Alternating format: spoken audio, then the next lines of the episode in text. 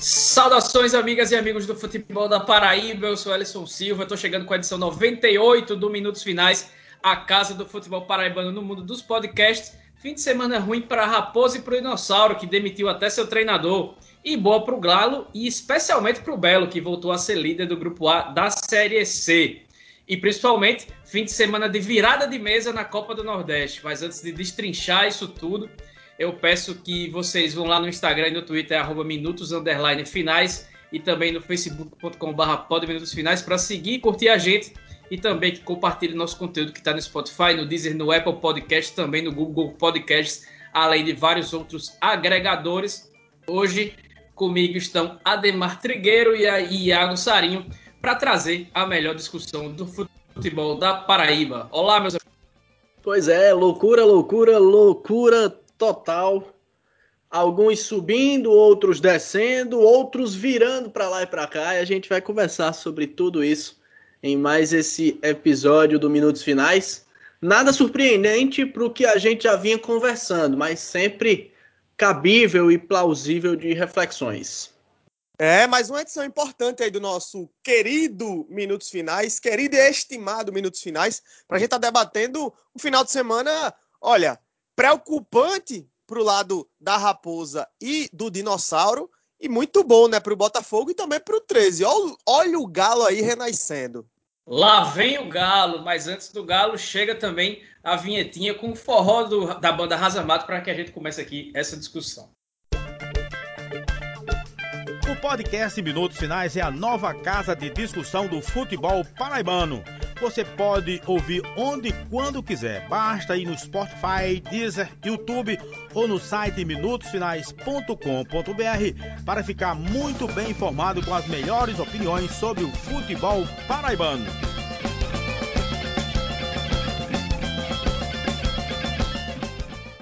Chega para cá para começar a edição 98 do Minutos Finais com vantagem. Os ouvintes do podcast têm direito a 15% de desconto na loja Chic Chic que pode ser somado também com até R$ reais de cashback para quem faz o pagamento via PicPay.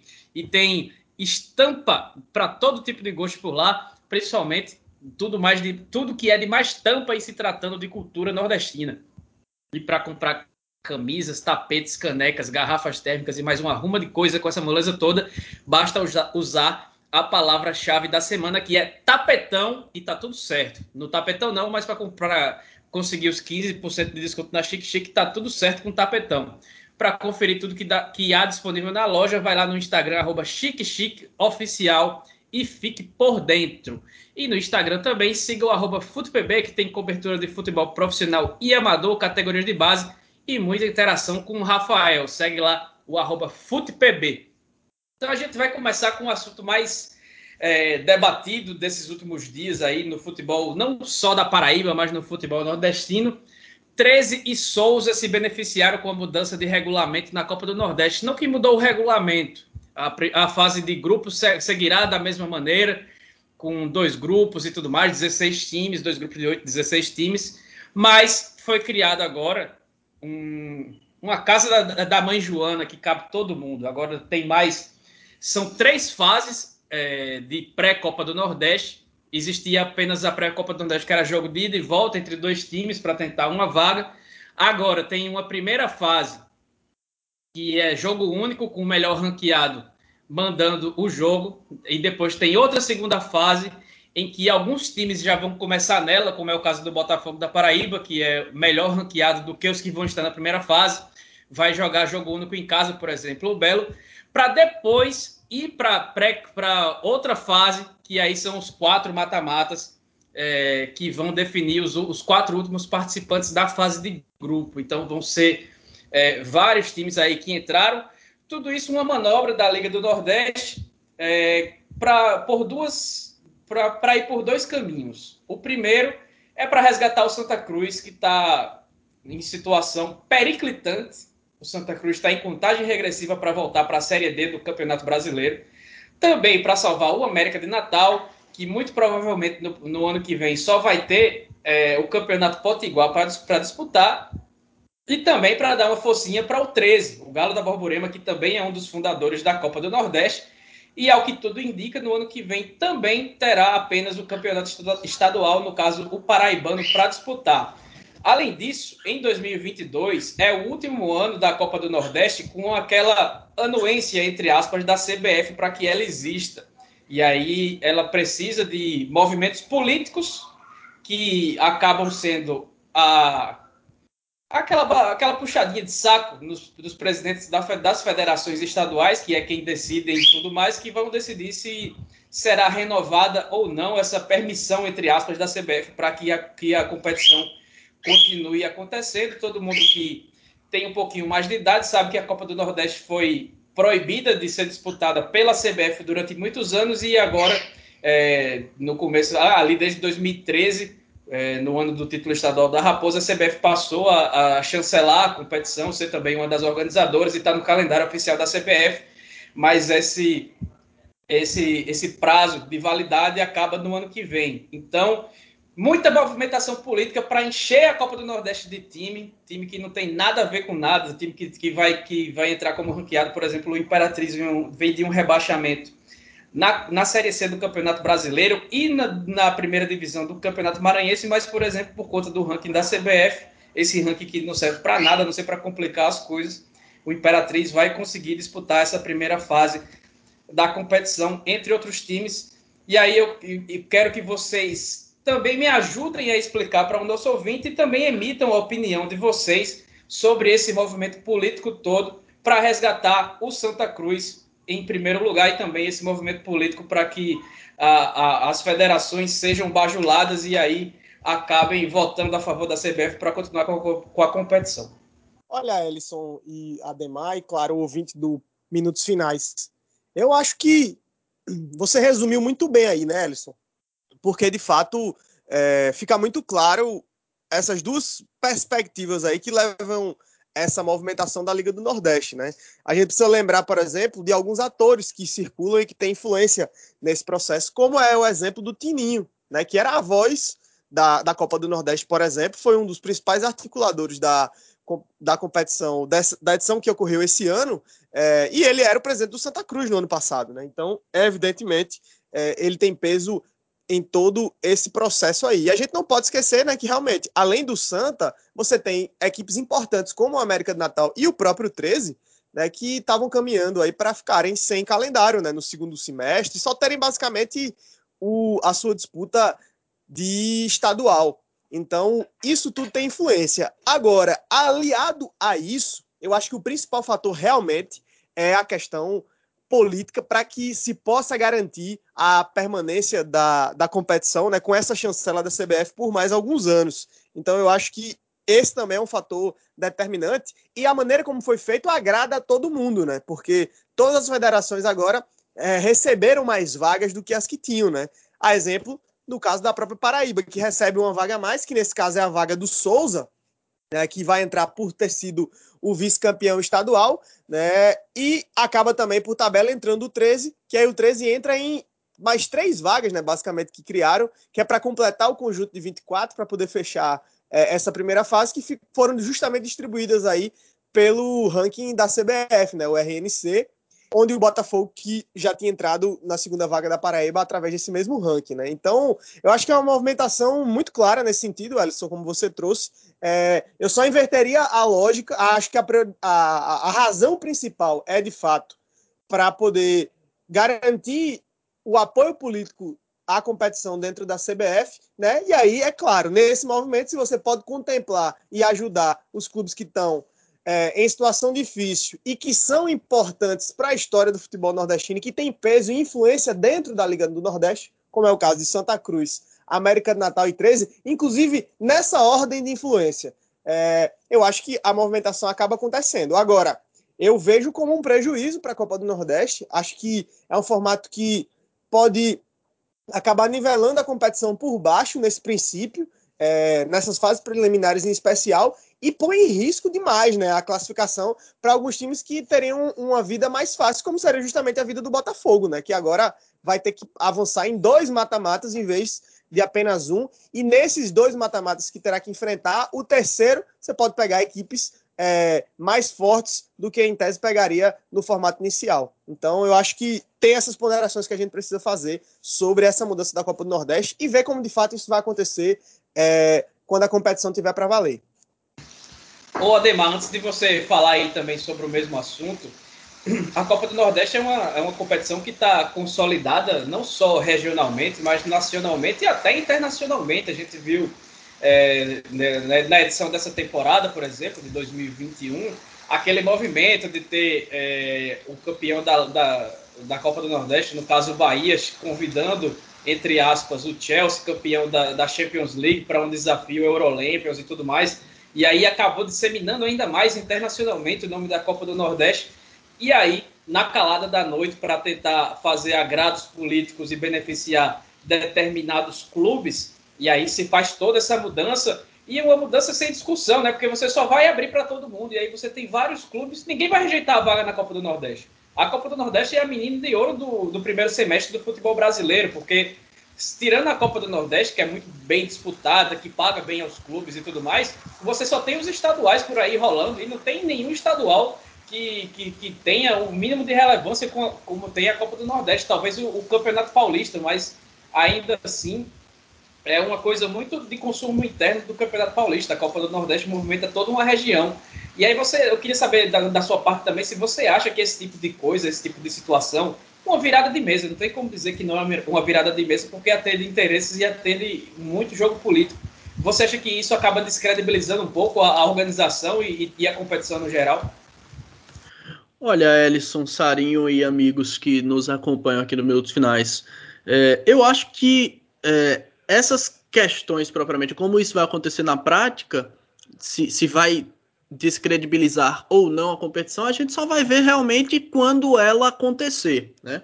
Anos atrás, a competição mudou de formato, é, mudou de regulamento também. A gente lembra que em algum momento eram 16 clubes sem Piauí e Maranhão. Depois entrou Piauí e Maranhão, a competição passou a ser disputada em, por 20 clubes, né, em, em, cinco grupos de quatro equipes cada. Depois chegou a pré-copa do Nordeste com apenas 12 equipes, garantindo a, a vaga já na, na fase de grupos e a inclusão da pré-copa do Nordeste, que àquela altura já gerou algum, algum questionamento, algum burburinho pelo fato de privilegiar equipes com base no ranking, né?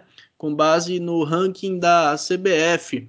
É, e aí, na prática, se vai descredibilizar ou não, acho que só o tempo vai dizer, né? Quando houve isso, né, da, da, da vaga na pré-copa via ranking, houve também algum burburinho de que a competição estaria apelando e etc. e coisa e tal. E na prática, o que é que ocorreu? A competição mudou de regulamento, passou a ter dois grupos de oito equipes investiu realmente nos clássicos regionais, botou todo mundo para fazer clássico, clássico cearense, pernambucano, baiano, potiguar, paraibano, todo mundo passou a ter clássico, isso transmitido em TV aberta para toda a região, e no fim das contas acabou que a competição se fortaleceu ainda mais. Né? No que diz respeito à competição mais, mais gordinha, propriamente, com mais equipes, também se sabe que não é de hoje que existem conversas no sentido de a Copa do Nordeste passar a ter um formato de duas divisões com uh, uma espécie até de, de, de formato de acesso e descenso. Então, tudo isso acaba entrando nessa balança.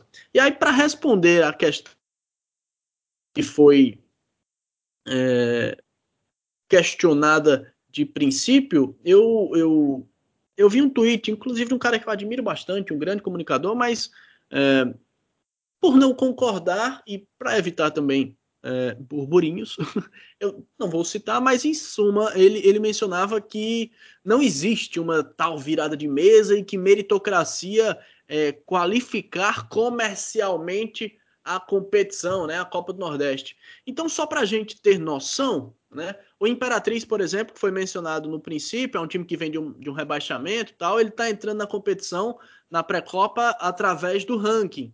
quem acabou privilegiado de fato lá no Maranhão foi o Motoclube, que fez muito pouco, né? Que desde aquele acesso, acho que em 2016, não fez nada mais é, de engraçadinho por lá.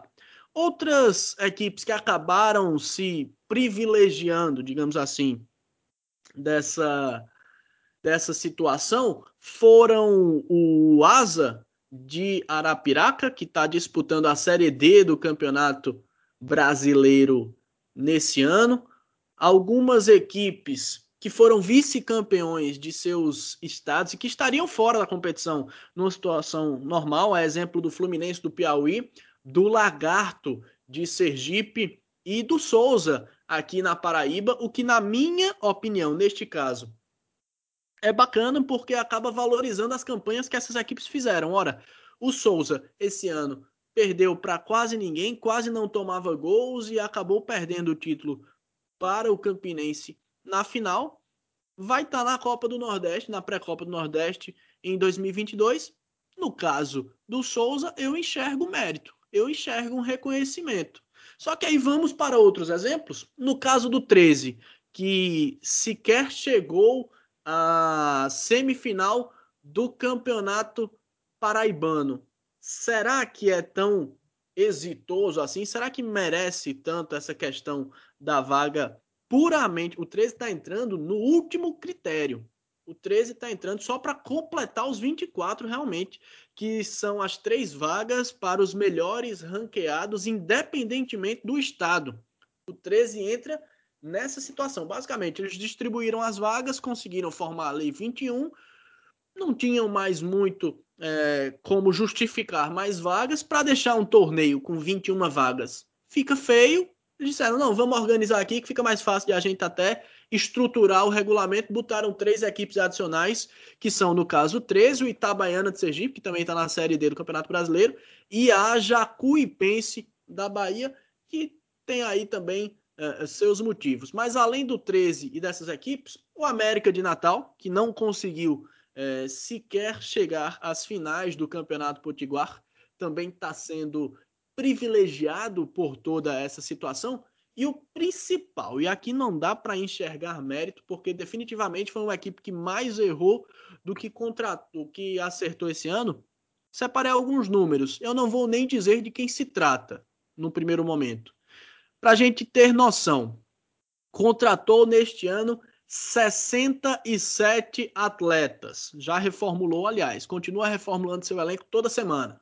Disputou até o presente momento, a gente está gravando esse podcast no domingo à noite, dia 25 de julho de 2021, mais especificamente neste momento, 21 horas e 49 minutos, disputou 30 jogos, venceu 5, empatou 8 e perdeu 17, ou seja, perdeu mais da metade dos jogos que disputou. Para facilitar, é o lanterna da Série C do Campeonato Brasileiro. É o ilustre Santa Cruz de Recife. Agora me diga, existe mérito propriamente em o Santa Cruz ser agraciado com a vaga da Copa do Nordeste em 2022, ainda que na pré-copa, e ainda que mantendo o, o, o, retrospecto que vem apresentando, realmente não vai passar da pré-copa, mas é justo o Santa Cruz ser beneficiado com essa vaga? Não é. Não dá para ser. Outra equipe que também acaba sendo beneficiada, vai via ranking estadual, já que o, o Santa Cruz foi beneficiado e a outra vaga do estado de Pernambuco via performance no campeonato estadual vai para o Salgueiro, além de Náutico e Esporte, é o Central de Caruaru. O Central que há algum tempo já não faz lá uma campanha mais vislumbrante, digamos assim, de encher os olhos. Basta dizer. Foi rebaixado no estadual. Exatamente tá na Série D do Campeonato Brasileiro com 13 Campinense e Souza nesse ano e realmente é o patinho feio do grupo, com todo respeito aos amigos de Caruaru, com todo respeito à história que tem o Central, mas também não merece essa vaga.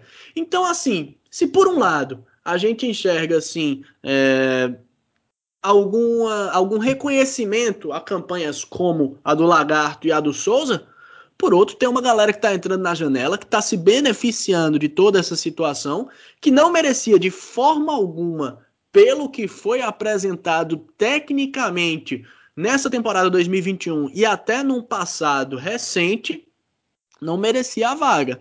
Agora, o negócio está feito, a gente realmente vai precisar esperar para ver como é que vai se desenrolar na prática. Eu acho até que vai ficar charmoso, interessante.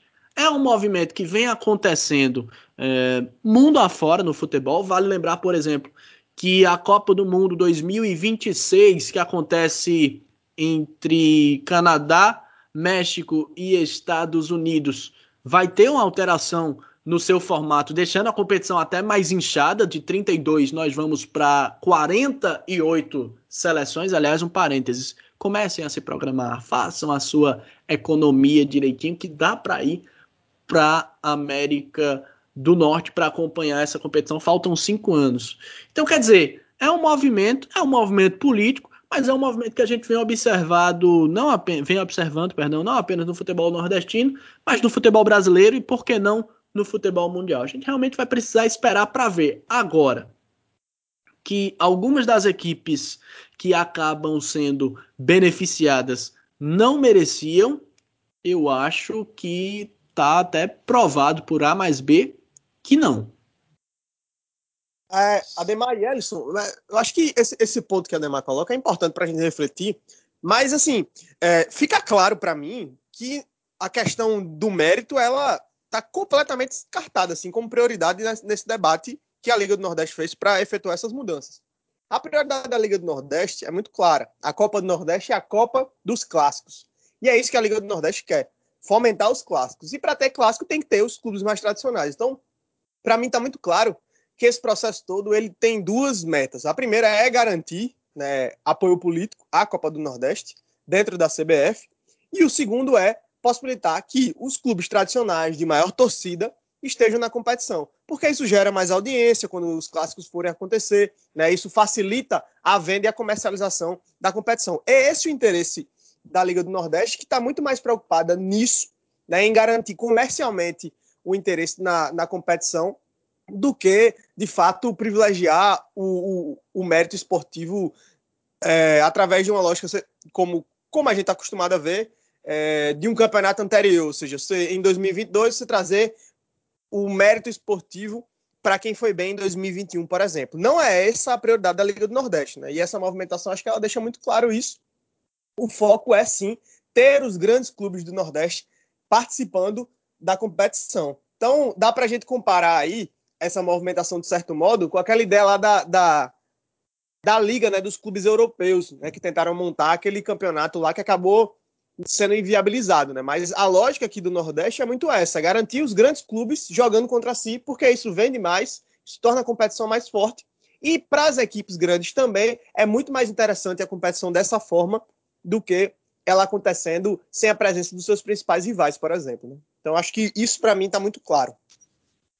Pois é, pura e simplesmente o aspecto comercial, né? Valorizando exatamente o clássico. O Saren foi, foi certeiro demais aí comercial e político, né? E a partir do momento que você coloca é, o critério esportivo em, acho que não entra nem em segundo plano, é no, no último plano. Em, tem diversos planos aí para essa muda, mudança na competição, mas o critério esportivo fica em último plano. E aí, a partir do momento que você tem tem ele é deixado cada vez mais de lado, você só beneficia, por exemplo, no caso do Nordeste, os clubes que já são grandes, por exemplo, Bahia, Fortaleza e Ceará, que são os principais clubes da região nesse estado, dificilmente eles vão conseguir encontrar adversários, ainda mais nesse novo formato que permite algumas surpresas. Por exemplo, o, o América de Natal e o Santa Cruz, que fazem campanhas muito ruins, podem tranquilamente, em questão de mata-mata, chegar. Até porque o, o Santa e o América, por exemplo, eles vão, vão, não vão estrear nem no primeiro mata-mata, eles estreiam no segundo e como mandantes de seus jogos, por exemplo. E aí e aí, quando você vê alguém falando em meritocracia, via de regra, eu acho que nem via de regra, ele está sempre falando besteira quando usa essa palavra meritocracia, porque é uma coisa muito fantasiosa da, da cabeça de muita gente. Mas, quando ele fala em meritocracia, qual é a meritocracia para Santa Cruz e América de Natal, por exemplo, depois de todos esses últimos anos estrearem na segunda fase, já pulam uma fase, e ainda como mandante de jogo único? Então é uma coisa que, que não tem o menor cabimento, então não tem como chamar de outra coisa a não ser virada de mesa. Só para completar, é, pela performance no estadual, quem vai integrar agora a Copa do Nordeste são Ferroviário, Bahia de Feira, Salgueiro, CRB, Motoclube, ABC, Souza, Lagarto e o Fluminense do Piauí. Além de Atlético, de Atlético Cearense, Juazeirense e Santa Cruz. Pelo ranking da CBF entram Floresta, Vitória, Central, Asa, Imperatriz, América de Natal, Botafogo, Confiança e River. E pelo ranking geral, que são três clubes aí, independente do estado, que esse critério aí, pelo amor de Deus, é, entram Jacuipense 13 e Itabaiana, formando aí os 24 times que vão disputar essa fase prévia. Os primeiros jogos dessa primeira fase prévia devem acontecer no fim de setembro, lá para o dia 25 de setembro e aí depois vão acontecendo os outros. Como eu falei lá no início, essa primeira fase, jogo único com o mandante sendo o melhor ranqueado. Segunda fase, também jogo único com o mandante sendo o melhor ranqueado. E na terceira fase, que é aqui realmente são quatro confrontos que vão, que vão definir os quatro últimos participantes da fase de grupos da Copa do Nordeste de 2021. Aí sim, ida e volta com o melhor ranqueado decidindo em casa. Então são essas as mudanças da Copa do Nordeste que na fase de grupos vai ser mantida do mesmo jeito que a gente tem acompanhado aí nessas últimas temporadas. Agora a gente deixa a Copa do Nordeste de lado e vai para a Série D do Campeonato Brasileiro. No sábado a gente teve dois jogos pela competição entre os paraibanos. O Campinense Ademar, lá no Frasqueirão, tinha o objetivo de devolver a derrota que sofreu no Amigão no fim de semana anterior mas em um jogo das, que marcou a estreia do atacante Anselmo, o time criou muito pouco, praticamente não teve oportunidade nem de finalizar com perigo para a meta do goleiro Wellington Lima. E o ABC, que se imaginava que jogasse, que fosse jogar com o time reserva, veio com o que tinha de melhor. Até o Alisson entrou do, começou como, como reserva, né? Começou do banco de reservas, voltando depois de um mês e meio lesionado. Mas o ABC venceu por 2 a 0 com direito ao gol contra do volante Patrick, o segundo gol da equipe Potiguar, e mais uma derrota do, da Raposa para o ABC e o Campinense com o resultado cai, é ultrapassado pelo Atlético Cearense e também pelo América de Natal que venceu o Sul, a gente fala daqui a pouco. A Raposa fica na quarta colocação com, o mesmo, com a mesma pontuação do 13, seu rival que fica atrás pelo número de gols marcados. Pelo número de vitórias, na verdade. Pois é, o Campinense foi tentando devolver a derrota, acabou devolvendo o presente. Porque assim como o jogo aqui em Campina Grande teve o domínio da partida. Só que esse domínio da partida do Campinense começa a necessitar de uma reflexão mais aprofundada. O Campinense se torna aquele time que mantém a posse de bola, que troca passes, que inclusive povoa o campo adversário, ou seja, não é um time que também fica trocando passes na defesa, é um time que consegue até progredir no campo, mas não consegue finalizar.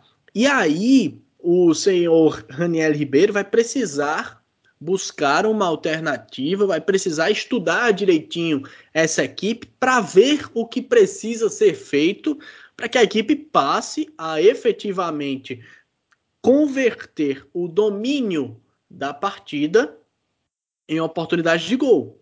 Na maior parte do tempo, Campinense é, não sofre perigo, não passa sufoco, mas também não leva tanto perigo à meta adversária. Não é um domínio, é, não, não, se, não se transforma propriamente numa pressão. O adversário fica ali retraidinho, recuadinho, e o Campinense tem dificuldades de criar propriamente, né? de finalizar fica jogando para um lado e para o outro, o espaço não aparece e o clube acaba não conseguindo transformar esse domínio em gols. Então, talvez o Raniel Ribeiro precise começar a pensar de fato é, em como solucionar essa questão, porque afinal de contas o futebol se faz de gols. E aí, como bem foi dito, né? O Anselmo estreou, já mostrou um pouco mais de mobilidade ali na frente, mais movimentação ofensiva, levando até um pouco mais de não sei se perigo seria a palavra certa, mas de sensação de agressividade. Mas é isso.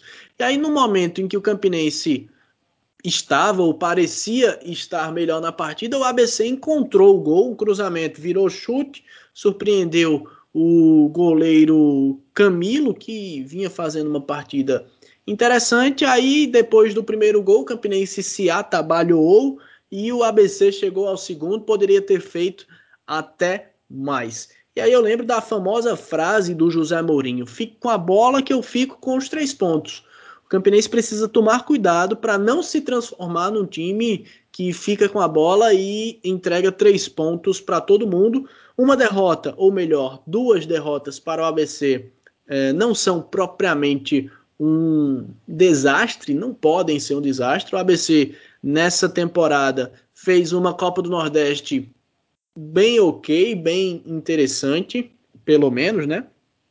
Não se classificou, mas brigou até o final. Não sei até que ponto isso é um parâmetro, porque o 13 também brigou até o final e depois foi só ladeira abaixo. Foi vice-campeão potiguar e tá aí nas oitavas de final da Copa do Brasil. Tem um bom dinheirinho uh, na conta, geladeira cheia lá por Natal. Então, assim, de certo modo, é normal. Agora, a forma como essas derrotas aconteceram merecem reflexão e o Campinense vai precisar corrigir essa situação para se tornar um time mais agressivo e poder vislumbrar uma situação mais feliz na competição.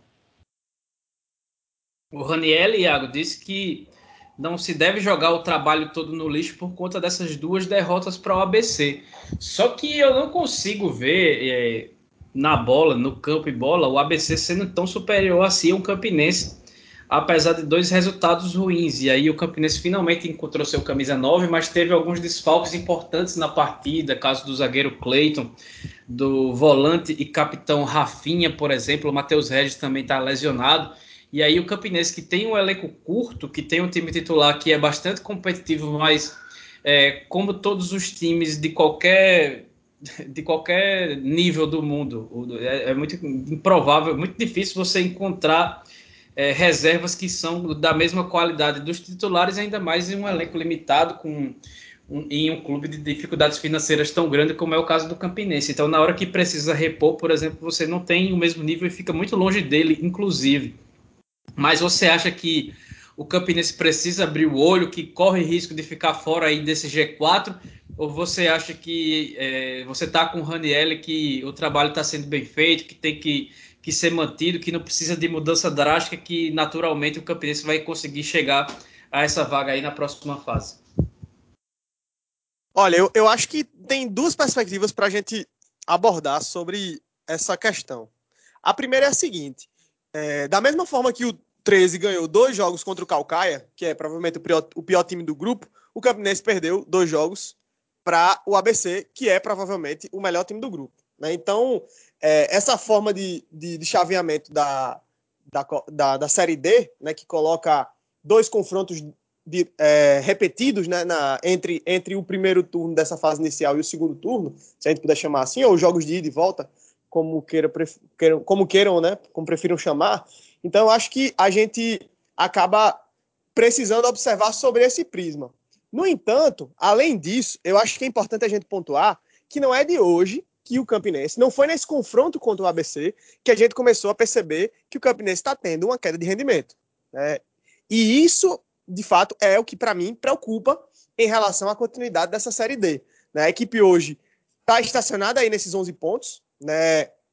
E já tem uma galera né, empatada com essa mesma quantidade de pontos, né? Atlético Cearense, Souza, o Campinense e o 13. Então, a folga que o, que o Campinense teve já dentro, da, dentro desse grupo, ele não tem mais. Né? E isso acaba, evidentemente, colocando a equipe numa pressão muito maior do que a que ela vinha tendo em rodadas anteriores ou no começo da competição, quando pareceu em muitos momentos ser sim o Campinense o melhor time do grupo e não o ABC.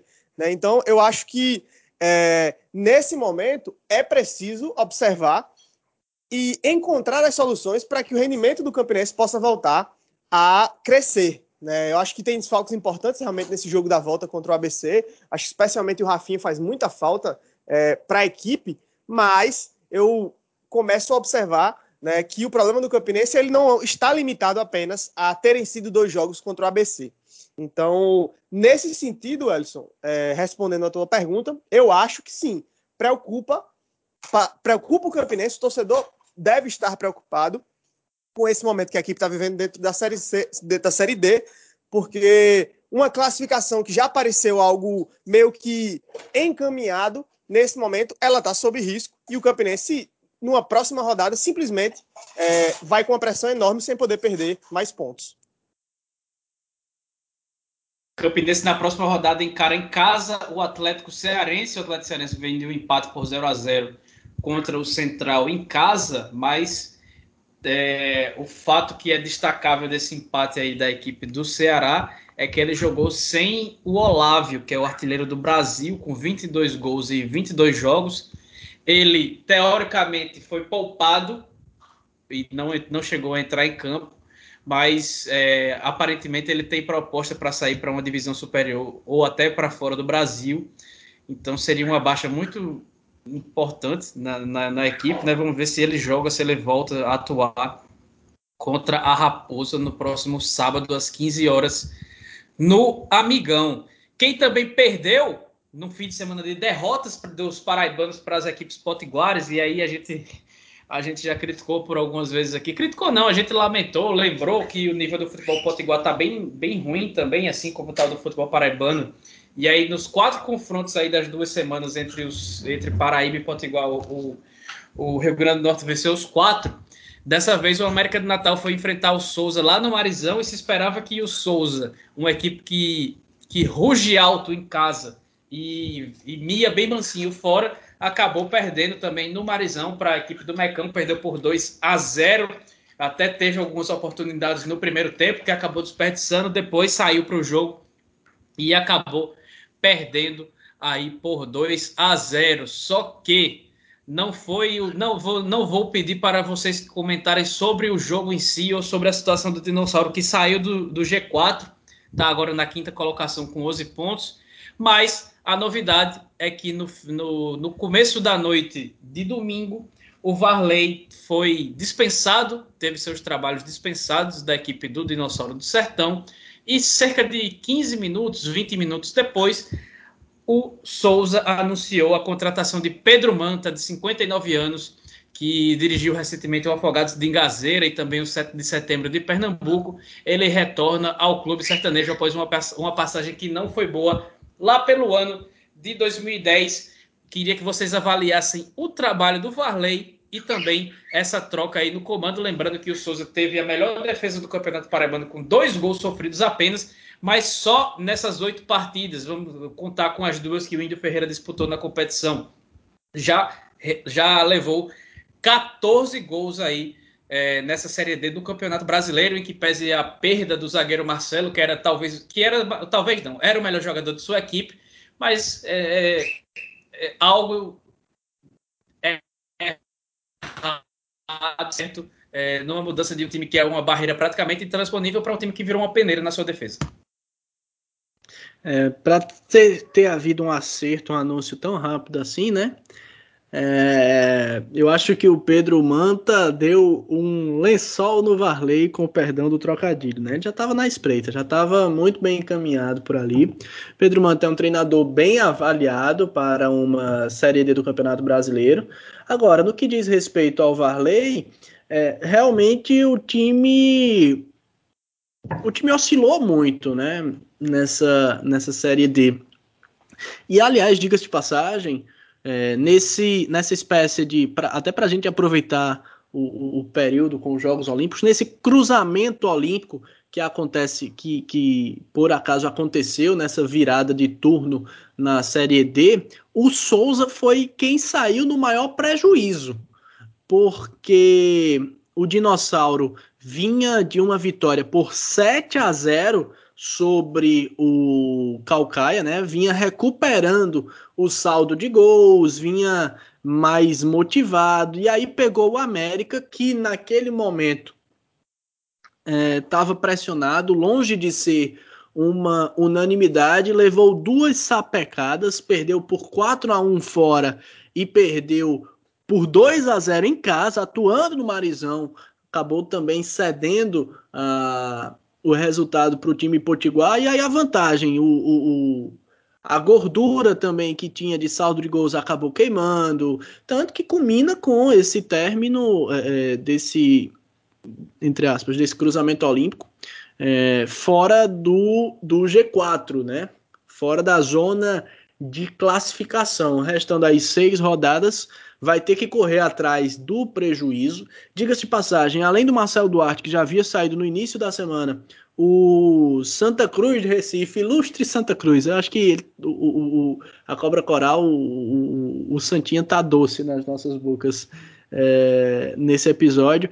Levou também um dos principais atletas, na minha opinião, do Souza, que era justamente o meio-campista Tarcísio, que podia ser um, um atleta acima da média é, para o elenco do time sertanejo.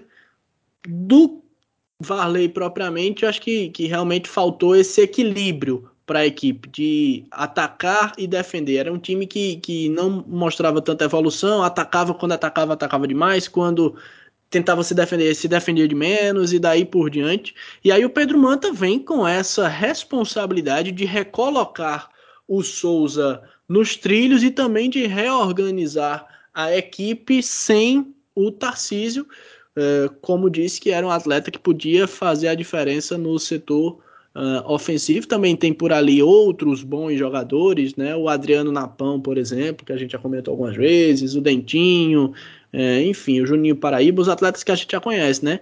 Mas para fazer o jogo pensante propriamente, dividir essa responsabilidade com Lineker, o Pedro Manta também vai precisar encontrar alguém nesse time do Souza. Se quiser almejar a classificação, ainda está no páreo, mas tem é, essas, sete, essas seis rodadas que restam uh, com um certo grau de dificuldade, especialmente porque vai jogar a maior parte dessas partidas fora de casa. E aí, Iago, você aprova aí essa troca de treinador e você também acompanhou o Varley muito tempo como atacante, João Pessoa, você também cobriu o Varley é, no seu início de trabalho, primeiro como não sei nem se era gerente de futebol o nome do cargo, mas era algo como se fosse isso lá no Botafogo. Depois como auxiliar técnico e agora você também acompanhou, agora um pouco mais de longe, os seus dois primeiros trabalhos como treinador no Nacional de Patos no Paraibano, em que ele só foi só se salvou do rebaixamento porque a Pere Lima conseguiu nos critérios de desempate ficar atrás, não conseguiu vencer nenhuma partida no estadual. E agora no comando do Souza ele até começou bem, começou promissor, parecia que ia fa fazer aqui um time que foi extremamente defensivo é, e, e, e, muito seguro no Campeonato Paraibano saísse um pouco mais para o jogo, mas acaba que com essas duas, duas derrotas seguidas para o América de Natal, ele foi demitido, a torcida já estava pressionando aí por mudanças no Souza, a diretoria preferiu mudar o treinador, mesmo com um elenco bem limitado, que perdeu peças como o Marcelo e o Tarcísio, por exemplo, como a gente já citou por aqui, é, queria que você avaliasse aí o que, é que a expectativa para essa mudança de treinador do Souza e também uma rápida avaliação sobre esses primeiros trabalhos de Varley. Primeiros não, né? Sobre essa passagem dele rápida de cinco jogos, de seis jogos aí no comando do Souza. Olha, vou, vou, vou começar pelo Souza, né? É, aqui eu falei agora há pouco sobre o Campinense. Acho que o Souza realmente entra no momento onde precisa começar a se preocupar sobre o seu futuro dentro dessa Série D. Né? Já vem algum, de algum tempo, né, de algumas rodadas aí, que o Souza não tem conseguido produzir o melhor do futebol. Né? E acho que, a partir disso, há uma preocupação é, em relação ao que a equipe vai poder desempenhar nessas últimas rodadas aí, nessas últimas seis rodadas que tem para disputar, né, como o Ademar já trouxe, sem poder contar justamente com a sua principal vantagem, que é o mando de campo no Marizão, na maior parte desses jogos. Né? Então, eu acho que é uma tarefa difícil né, que o Manta assume agora e pegando uma equipe que está é, meio quebrada porque perdeu peças fundamentais. Né? O Marcelo, depois o próprio Tarcísio, que chegou já para ser uma reposição né, e acabou saindo para o Santa Cruz. Né? Jogou até contra o Botafogo, já foi a sua estreia é, pelo time pernambucano. Então, eu acho que o Souza precisa, entre outras coisas, de reforços né, nesse momento para poder realmente se tornar uma equipe mais competitiva e, e voltar né, a, a, pontuar bem para poder retornar esse G4. Sobre o trabalho do, do Varley, eu acho que ele pegou dois times complicados né, de se treinar. Primeiro, aquele Nacional de Patos da FDA, cheio de problemas, a gente já falou muito sobre isso. E acho que o, os times do Varley, e é uma característica que vem desse Nacional e acaba que se comprova agora no Souza, foram times que apresentam uma fragilidade defensiva. Né? Então, talvez seja essa uma crítica aí que, que caiba aos trabalhos do Varley e, e que o próprio né, Varley, a partir de agora, possa assimilar e buscar formas né, de, de pensar um esquema como ele gosta de jogar, mais propositivo, porém, né, que garanta também uma solidez defensiva maior, porque, especialmente nesse exemplo do Souza, era um time muito sólido defensivamente e acabou perdendo essa condição. Tudo bem, sem o Marcelo, especialmente, é, esse trabalho defensivo ficou muito prejudicado, mas eu acho que a questão aí não era tão simples e o Souza agora volta para uma situação é, de, de ser um time a brigar por uma das quatro vagas, né? Quando em alguns outros momentos foi um dos times aí que a gente poderia até apontar que estavam apresentando o melhor futebol na Série D, como foi também no Campeonato Paraibano. Então vejo a situação do Souza bastante preocupante é, quando a gente avalia a possibilidade de classificação, porque agora parece né, que o, o caminhar do grupo não é mais tão favorável ao Souza como já foi em alguns momentos nessa Série D. Souza na próxima rodada é, vai enfrentar a equipe do Calcaia, então tem uma oportunidade boa aí para se recuperar dessas duas vitórias e dar moral aí esse início de trabalho do, do Pedro Manta.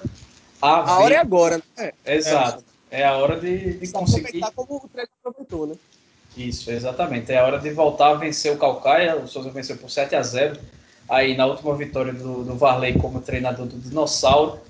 Então tem, tem tudo para começar bem. O Pedro Manta, pelo menos o adversário, é o adversário dos sonhos aí nessa chave para esse momento. Ainda seguindo no sábado, a gente sobe um pouquinho para a Série C, Iago, porque o Botafogo fez um jogo muito amarrado com o Santa Cruz, jogo de muitas faltas, muitos cartões amarelos no final do segundo tempo, em um jogo de pouquíssimas oportunidades do Belo, que é, teve uma mudança importante no ataque. O Ederson teve como parceiro o Juba, que fez uma partida bem apagada. O Luan Lúcio ficou no banco de reservas. E acabou em, em, o Botafogo é sempre um time muito oscilante, a gente vem destacando isso aqui. O Botafogo joga bem joga mal, joga bem joga mal depois de uma partida ruim contra o Jacuipense. Dessa vez ele conseguiu repetir uma atuação, só que foi uma atuação muito ruim contra o Santa Cruz, que não venceu na competição ainda, é o lanterna do grupo A com três pontos. Mas em um improvável gol de Sávio, o Belo conseguiu marcar um, um belíssimo gol, diga-se de passagem, conseguiu fazer 1 a 0 no tricolor pernambucano é, em uma rodada em que todos os outros quatro jogos acabaram empatados, só o Belo venceu, chegou aos 15 pontos e nos critérios de desempate fica à frente do Ferroviário, do Francisco de A, assume novamente a liderança. É, o Botafogo, com 11 jogadores no departamento médico nesse momento, consegue ter uma campanha em número de pontos três vezes maior do que a desses jogos do turno da Série C do ano passado, quando tinha um elenco mais caro e teoricamente melhor. E sem tantos desfalques, obviamente. Acho que o único desfalque certo nessa época do ano era o Léo Moura, que não jogou quase nunca é, pela equipe do Botafogo. E quando não jogou, também não fez. Quando jogou, não fez falta. quando não jogou, também não fez falta. Mas queria que você contasse um pouquinho do que você, lá da beira do gramado, viu acontecer dentro das quatro linhas do Almeidão. Não, você fez um bom resumo do jogo, Elson. É, eu só enalteceria o, o bloco né, defensivo que o Santa Cruz montou. Realmente não tem como a gente falar desse Botafogo sem falar dos desfalques. Né? É uma equipe que, especialmente do meio para frente, tem tido muita dificuldade. Tem tido muita dificuldade para criar, tem tido muita dificuldade para finalizar né, e para marcar gols. E ontem, mais uma vez, eu acho que isso ficou muito claro. Né? O Botafogo novamente fez uma partida defensivamente muito sólida. Né? Se do meio campo para frente o time tem dificuldades, do meio campo para trás, especialmente a linha defensiva, tem funcionado muito bem. Mesmo sem o Fred ontem, o Gabriel Iano também fez uma boa partida. E aí fica a preocupação para a gente saber como é que está o estado do Gabriel Iano, se ele vai desfalcar também aqui, porque aí sim o Gerson vai ter um problema grande, é, porque talvez ele não escale aí novamente o time com uma linha de três zagueiros, né? Já ficou muito evidente para mim que o Jean Pita, que seria a última opção aí para a zaga, não é um jogador que tenha grande confiança do Gerson, né? Até porque quando o Gabriel Iano se lesionou, ele não colocou o zagueiro que estava no banco de reservas, né? Então isso denota aí uma ausência de, de uma maior confiança né, do treinador sobre o atleta. Mas a grande questão realmente do Botafogo foi do meio para frente. Né? O time teve muita dificuldade, mas muita dificuldade mesmo, especialmente na primeira etapa, para criar, para poder romper o Santa Cruz que jogava né, com uma linha de cinco e uma linha de quatro, né, uh, toda do meio campo para trás, e conseguiu é, parar realmente o ataque botafoguense. E acho que no primeiro tempo, inclusive, as melhores oportunidades, que foram muito poucas, mas acabaram sendo até do próprio Santa Cruz, né? Então, o Botafogo acabou tendo a sorte de ter um jogador expulso do adversário nos últimos minutos. Expulsão essa correta, né? Eu acho que não cabe nenhum tipo de avaliação é, diferente disso. Dois cartões amarelos por duas fotos que mereciam realmente o cartão amarelo. Então, é, meus amigos, vejo que no segundo tempo aí realmente o Botafogo foi para cima, né? O Gerson é, colocou um terceiro atacante, fez o que tinha que fazer. O próprio Amaral também já vinha é, mostrando um pouco de, de, cansaço, tomou algumas pancadas no primeiro tempo. Então ele já começa com três atacantes, pôs o time para frente. Como você falou, Elson, o Juba, partida muito ruim, né? Um primeiro tempo muito fraco, acabou sendo substituído depois. É, mas aí o Botafogo já passou a ser mais ofensivo, a ter mais posse de bola, a dominar mais o campo adversário. Mas mesmo assim tinha dificuldade para criar, apesar de ter um jogador a mais. Então era um jogo onde o Botafogo realmente precisava encontrar um gol e acabou achando um golaço né, do Sávio, mais um cruzamento, mais uma assistência do Gabriel Araújo, que fez um jogo até um pouco abaixo né, do que ele vinha fazendo nas últimas partidas, mas foi decisivo né, no cruzamento preciso para o Sávio finalizar, né, de, de, sem pulo ali, né, de primeiro. Não sei nem como é que a gente pode chamar realmente aquele tipo de finalização, mas foi um gol bem bonito e fundamental para o Botafogo, né? São três pontos aí realmente muito importantes. O time iguala as campanhas de 2016 e 2019, né? Em 2016 avançou é, de fase, né? Já em 2019 acabou fazendo um segundo turno muito ruim, né? Os jogos da volta não, não conseguiu manter o mesmo nível, né? Mas é a melhor campanha do Botafogo nessa nessa primeira fase aí é, de aliás nesse primeiro turno, né? Da primeira fase da Série C igualando esses, esses, essas duas campanhas, 2016 e 2019.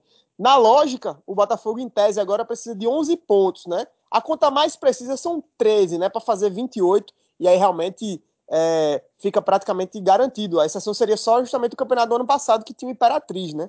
Se eu não me engano, acho que em 2014 ou 2015 teve um campeonato também que os quatro primeiros é, somaram mais de 28 pontos. Mas, em regra geral, 26 pontos dá para avançar como quarto colocado ali. É, geralmente é essa a pontuação necessária e com 28 o time se garante realmente. Então, para o Botafogo, uma missão agora melhor e a tendência é que a equipe possa passar a ter retornos de atletas, como por exemplo do Elton e do Clayton na próxima rodada, que foram dois atletas que, sem dúvida alguma, se tivessem condição de jogo, teriam contribuído muito para essa partida, porque o Botafogo não teve justamente jogadores dessa característica, né? Gente que pode romper linhas, né? Que consegue finalizar de fora da área também. Então faltou ao Botafogo jogadores com essas características e a tendência é que o time tendo retorno e as pessoas deixando de se lesionar, porque mais uma vez perdeu o jogador nessa partida, o Botafogo possa realmente ter uma melhora é, a partir das próximas rodadas e continuar num bom momento. Não tem nada conquistado ainda, mas a campanha do Botafogo é sim muito boa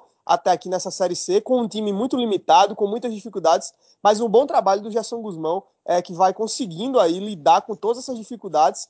É, e ontem, né, venceu esse jogo importante contra o Santa Cruz, um jogo que tem muita rivalidade, Paraíba-Pernambuco, o torcedor do Botafogo comemorou muito essa vitória, apesar do resultado é, de apenas 1 a 0 de ser um jogo contra o time que é o lanterna da competição, mas era aquele jogo que se sabia ser muito perigoso, né? E o Botafogo acabou saindo com os três pontos aí, realmente é, finalizando muito bem esse primeiro turno, né? De fase inicial da Série C. É, Ademar, é, só antes de você completar, na próxima rodada o Botafogo faz o duelo de líderes com o Ferroviário fora de casa. time do Francisco Diá vai enfrentar o Belo lá no Ceará. E não é nada, não é nada, mas o Botafogo na liderança com 15 pontos, é, além de abrir três pontos, de, de abrir dois pontos para o Paysandu, que é o primeiro time fora da zona de, de classificação, ele já está seis pontos à frente do Jacuipense, que é o primeiro time dentro da zona de rebaixamento. E a gente, é, apesar de estar momentaneamente na liderança e a gente espera que assim se mantenha, pelo menos eu, e imagino que o Iago e acho que você também espera que o Botafogo se classifique para a próxima fase. É, é sempre bom lembrar que além desses 11 desfalques, é um ano de reconstrução do Botafogo com um elenco mais barato, apesar de tantas contratações por conta de, justamente de necessidades devido ao montante de lesões, é, é um investimento mais baixo, é um time que foi completamente reformulado do início do ano pelo Marcelo Vilar, mal reformulado, e aí teve que passar por outra reformulação agora sob o comando do Gerson Guzmão, que não conseguiu em nenhum momento é, ter todo o elenco à disposição.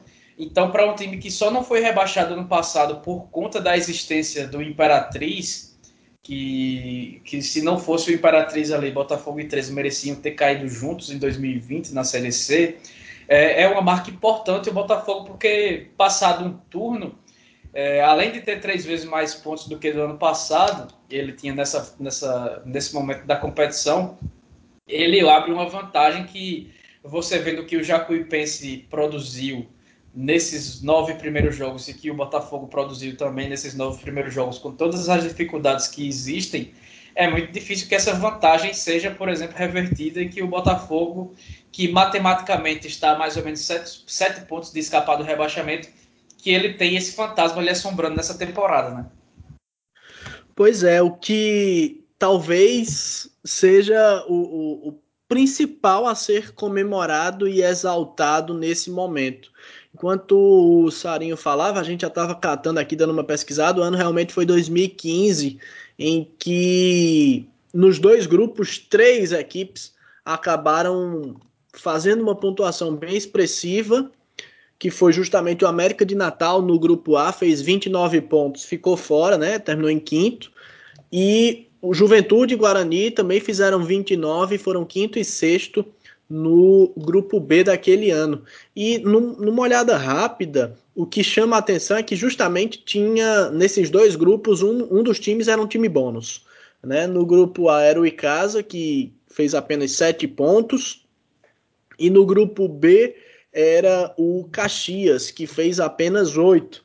Então, por mais que a conta seja ali na casa dos 26, 27 pontos para a classificação, pode ser que seja necessário um pouquinho mais, porque tá tudo muito embolado, né? A, a diferença é, do, do, do, próprio Botafogo para Jacuipense, por mais que a gente comemore essa distância, esse distanciamento, é apenas de dois pontos. Então, é, é uma gordura que, de certo modo, se você tiver uma queda de rendimento abrupta, essa gordura se queima muito fácil, ela se queima em, em, em pouco tempo, como, por exemplo, o Campinense e o Souza tinham no, no, no, grupo entre os paraibanos na D, que daqui a pouco a gente volta a falar sobre eles. Mas acho que a principal questão, a principal situação é justamente essa. A gente sempre menciona né, o quanto é difícil subir de divisão, o quanto é complicado você precisar jogar uma Série D. E aí o Botafogo tá na, na C já desde 2014. Então, realmente, todos os esforços precisam ser feitos em nome de evitar um, um rebaixamento como foco primário para depois vislumbrar um acesso. Você pode até fazer lá no seu planejamento que você vai brigar pelo acesso, que você vai brigar pela classificação, mas para que você consiga colocar isso em prática, num primeiro momento você precisa evitar o risco da degola. E isso o Botafogo tem feito de forma muito interessante, e essas próximas rodadas vão ser determinantes, primordiais para que o Botafogo ponha isso em prática propriamente, né? Como tá todo mundo muito embolado, toda rodada tem jogo decisivo, toda rodada tem jogo de seis pontos, então qualquer tropeçozinho ali por cima pode gerar algum tipo de prejuízo maior. o, o ideal realmente é ficar o mais distante possível desse G2 para poder sonhar tranquilo com o G4. E agora eu torcer para que na próxima rodada, né, no próximo fim de semana, o Belo pega o Ferroviário fora de casa, para que depois do jogo o Dia não vá namorar, né?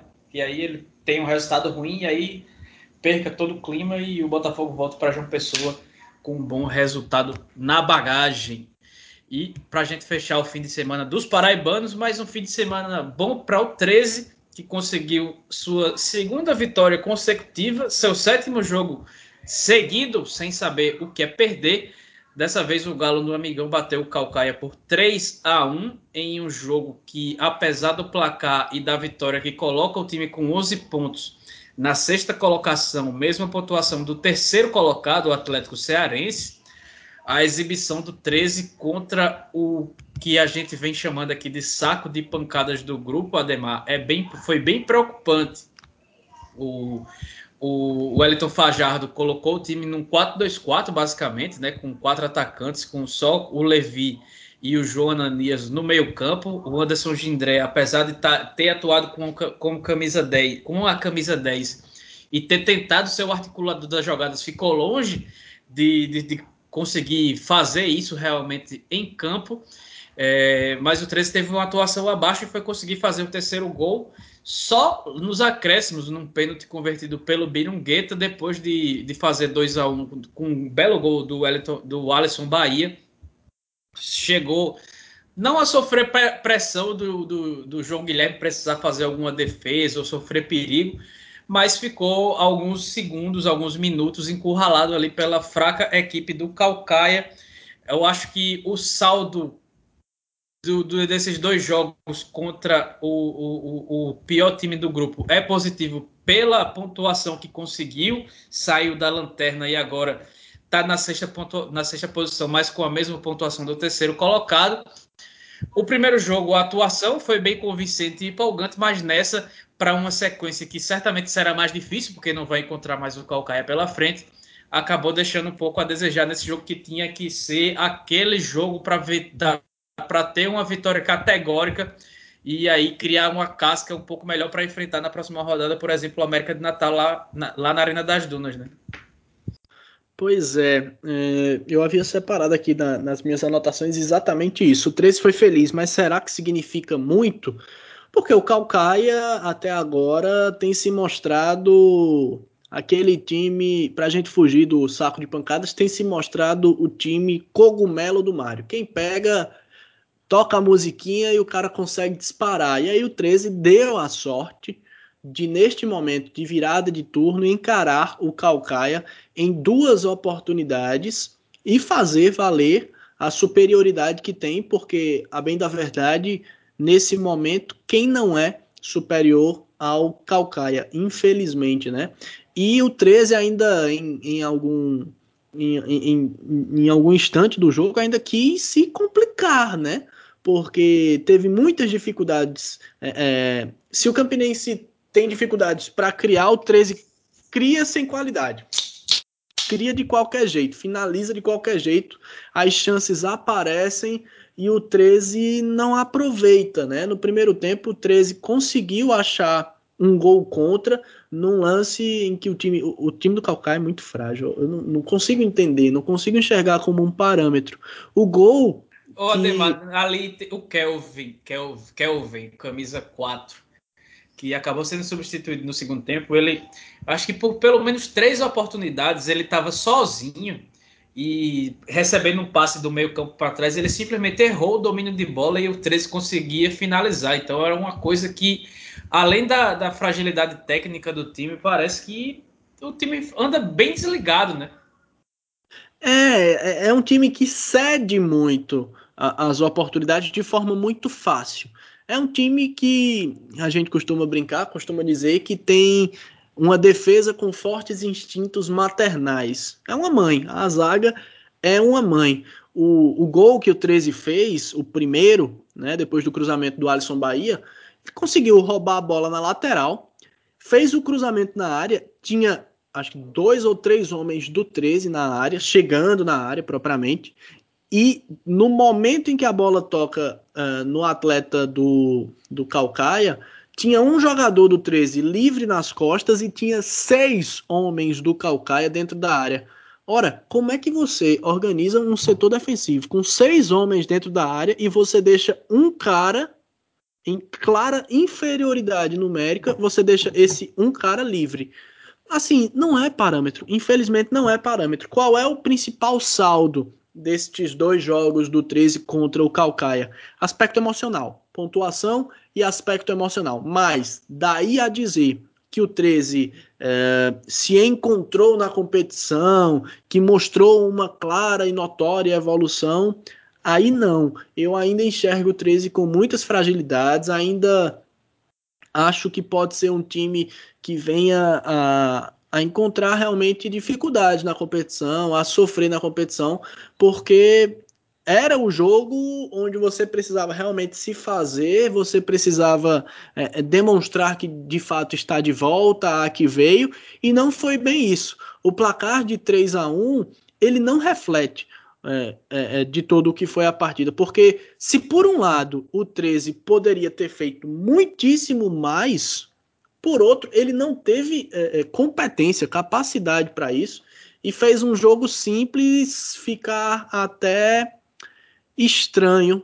por assim dizer. Então, realmente, o 13 se recoloca na competição, se recoloca nas disputas, está na briga, mas vai precisar dar uma afinada, vai precisar dar uma melhorada.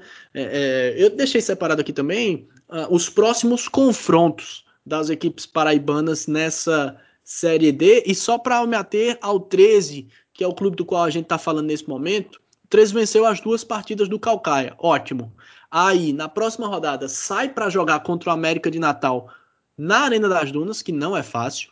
Volta para fazer o clássico contra o Campinense, que não é fácil. Sai para fazer dois jogos fora de casa contra Souza e Central de Caruaru, Contra o Souza tende a ser mais complicado, contra o Central de Caruaru a gente não sabe exatamente como é que vai estar, tá, mas de todo modo é um jogo fora de casa. Volta para jogar em casa na penúltima rodada contra o Atlético Cearense, que pode estar no momento de briga por classificação, e finaliza essa primeira rodada fora de casa contra o ABC. Ou seja, dos seis jogos que restam para o Galo nessa competição, uh, só dois são em Campina Grande, um deles contra o Campinense. As outras partidas são exatamente contra adversários muito difíceis, que são justamente o América, o Souza e o ABC.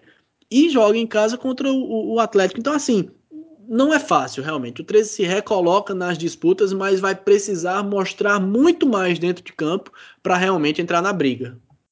Iago, é, você acha que essa, essas duas vitórias do 13 aí contra a equipe do Calcaia, você está na mesma situação do Ademar, que acha que não credenciam para buscar uma vaga?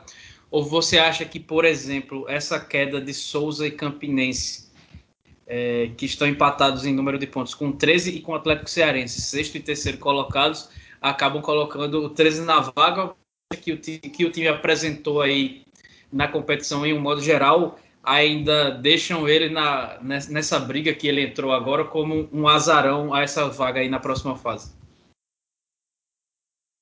Olha, por tudo que tem sido a temporada do 13, para mim ainda é difícil imaginar essa equipe avançar. Né? Eu não retiro nenhuma vírgula do que a gente falou sobre o 13 aqui em programas passados. Acho que tudo continua valendo. Mas, de fato, se a gente olha a tabela, não é mais tão impossível quanto era. Porém, a própria exibição nessa última vitória aí contra o Calcaia, ela denota de forma muito evidente né, que o 13 continua a ser um time com muitos problemas e com muitas dificuldades. Porém, Edson, isso que você pontua, né, de, de outros times no grupo estarem tendo quedas de rendimento, isso meio, deixa, isso meio que deixa a disputa em aberto. Né? Eu ainda acho que o 13 não, não tende a se classificar. Mas é, agora as coisas se tornam possíveis, né? Digamos que essas duas vitórias contra o Calcaia, que é realmente só de pancadas, então a tendência é que todo mundo pontue contra o Calcaia, mas essas duas vitórias colocaram o 13 de volta na lógica matemática na briga. O campeonato para o 13 mesmo começa agora, começa nessa próxima rodada, e diante do que o time vai conseguir produzir ou não nos próximos jogos é que a gente vai poder ter uma definição mais evidente aí, mais é, sobre o que o 13 realmente vai poder produzir, se esse time tem realmente condições de avançar de fase. Acho muito difícil, como eu disse, eu não concebo o 13, depois de tudo que fez de errado, e não é de hoje, conseguir, né, isso vem desde o, desde o final do Campeonato Paraibano do ano passado, são erros sucessivos, então eu acho que é, seria muito inesperado realmente o 13 avançar de fase. Continuo achando que Souza é, é, um time melhor, que o Campinense é um time melhor, que o América de Natal e o Atlético Cearense são times melhores. Então eu vejo essa turma toda aí à frente do 13, mas na hora, quando a gente vê a tabela, a pontuação é a mesma até aqui, né? É, e aí é, eu entendo até que a principal motivação para isso se deu por esse, como eu já mencionei, por esse cruzamento olímpico, né? Porque na prática, é, Souza e América mediram forças, o América venceu as duas. ABC e Campinense mediram forças, o ABC venceu as duas. E o 13 e Calcaia mediram forças, o 13 venceu as duas. A gente havia falado aqui em episódios anteriores que poderia acontecer de, o, de esse cruzamento fazer com que o campeonato embolasse de vez, né? E de certo modo é o que, que aconteceu. O ABC realmente é quem disparou, talvez é, não se imaginasse que, que isso fosse ocorrer dessa forma, né? Talvez se, se imaginasse o, o, ou dois empates, ou o ABC vencer uma, o Campinense segurar um empate em uma das outras partidas, ou até mesmo o Campinense venceu o ABC, e entre América e Souza também imaginava aí que, que as forças se, se dividissem, né? que pelo menos um time vencesse é, cada uma das partidas.